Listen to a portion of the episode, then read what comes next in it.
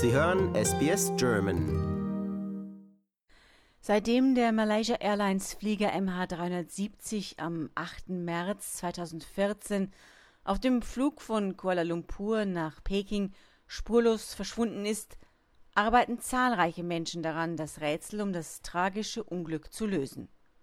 Wir müssen herausfinden, wo der Flieger genau abgestürzt ist, meint der US-Privatermittler Blaine Gibson, der die meisten der insgesamt 36 Trümmerteile des Fliegers, die an der afrikanischen Küste und auf Inseln angespült wurden, gefunden hat. Es sei wichtig, weitere Trümmer und Überreste zu bergen, darunter auch persönliche Gegenstände der Crew und der Passagiere, die Flugschreiber und vor allem die Fracht, wie er sagte. Der Anwalt war nach dem Unglück auf eigene Kosten losgezogen, um Beweise für einen Absturz zu finden und den Angehörigen der Opfer bei der Wahrheitsfindung zu helfen. Neben Gibson hat auch der Luft- und Raumfahrtingenieur Richard Godfrey tausende Stunden in die Lösung des bisher größten Rätsels der Luftfahrt investiert.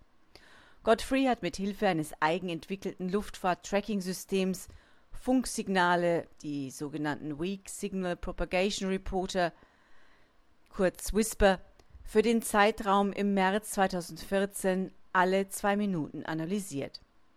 Seine Analyse veranlasste das Suchteam Ocean Infinity, das eine der bisher erfolglosen Suchen nach dem Flieger geleitet hat, anzubieten, erneut in den Indischen Ozean aufzubrechen. Dort wird die letzte Ruhestätte von MH370 vermutet. Seit eine erneute Suche wieder wahrscheinlicher wird, haben auch die Angriffe auf die Menschen zugenommen, die Zeit und Geld in die Aufklärung des Unglücks investieren. So schrieb der Brite Godfrey vor kurzem auf seinem Blog Bei mir wurde eingebrochen, die Polizei ermittelt bereits. Man habe ihm gesagt, dass es sich um einen sehr professionellen Job handle und man die Beteiligung eines staatlichen Akteurs vermute. Außerdem würde die Anzahl der Morddrohungen und Hass-E-Mails sowohl auf seinen privaten wie auch auf seinen öffentlichen E-Mail-Konten zunehmen, berichtete der Ingenieur. Letztere stammten von anonymen Absendern oder von Personen, die Namen von der MH370 Passagierliste angeben. Meine Website ist täglich mehreren sogenannten Brute Force Angriffen von Hackern ausgesetzt, die mehrere IP-Adressen aus der ganzen Welt verwenden, schrieb er weiter. Glücklicherweise habe er aber ein ausgeklügeltes Sicherheitssystem und niemand habe seine Webseite bisher kompromittieren können. Auch der US-Anwalt Gibson berichtet von ähnlichen Provokationen gegen ihn.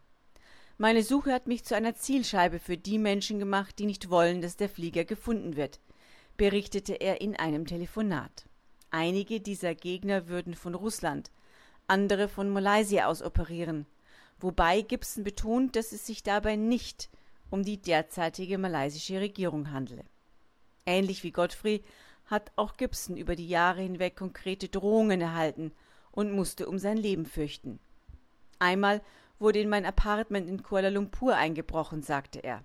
Bargeld, das er dort aufbewahrt hatte, sei nicht gestohlen worden, dafür aber Unterlagen über MH370 und ein Zertifikat, das ihm die Angehörigen der Opfer überreicht hatten.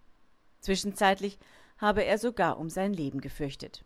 Einmal machte ich öffentlich, dass ich die Suche aufgeben würde, rein um die Lage zu entspannen und diese Leute von mir abzulenken. Im Geheimen habe er dann aber trotzdem weitergemacht. Besonders erschütterte ihn das Attentat auf einen malaysischen Diplomaten, der 2017 in Madagaskar niedergeschossen wurde. Sahid Raza sollte mutmaßliche MH370 Wrackteile zu Ermittlern nach Malaysia transportieren. Ob der Mord an ihm mit MH370 in Verbindung stand, konnte bis heute nicht geklärt werden. Das Verschwinden der Malaysia Airlines Maschine MH370 ist eines der größten Rätsel der Fluggeschichte. Zwei Suchaktionen, eine koordiniert von Australien, die andere von Malaysia, konnten die Boeing, die am 8. März 2014 mit 239 Menschen auf dem Flug von Kuala Lumpur nach Peking verschwunden ist, nicht auffinden. Ocean Infinity, das nun erneut in See stechen will, hatte die zweite Suche geleitet.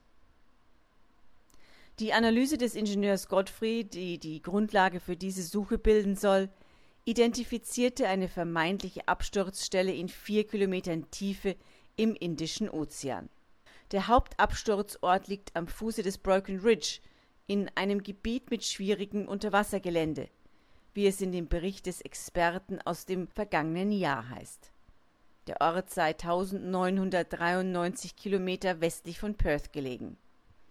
Dort sind bergige Bereiche und Klippen, ein Unterwasservulkan und eine Schlucht. Der mutmaßliche Absturzort befindet sich in einer Region, die auch Charitha Patiarachi, ein Professor für Ozeanographie an der Universität von Westaustralien, als wahrscheinlichste Zone identifiziert hat.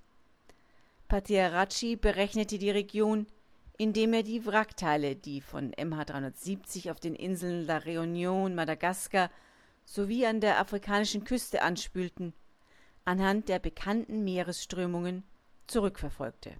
Das war für SBS Radio Barbara Barkhausen.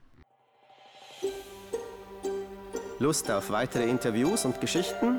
Uns gibt's auf allen großen Podcast-Plattformen wie Apple, Google und Spotify.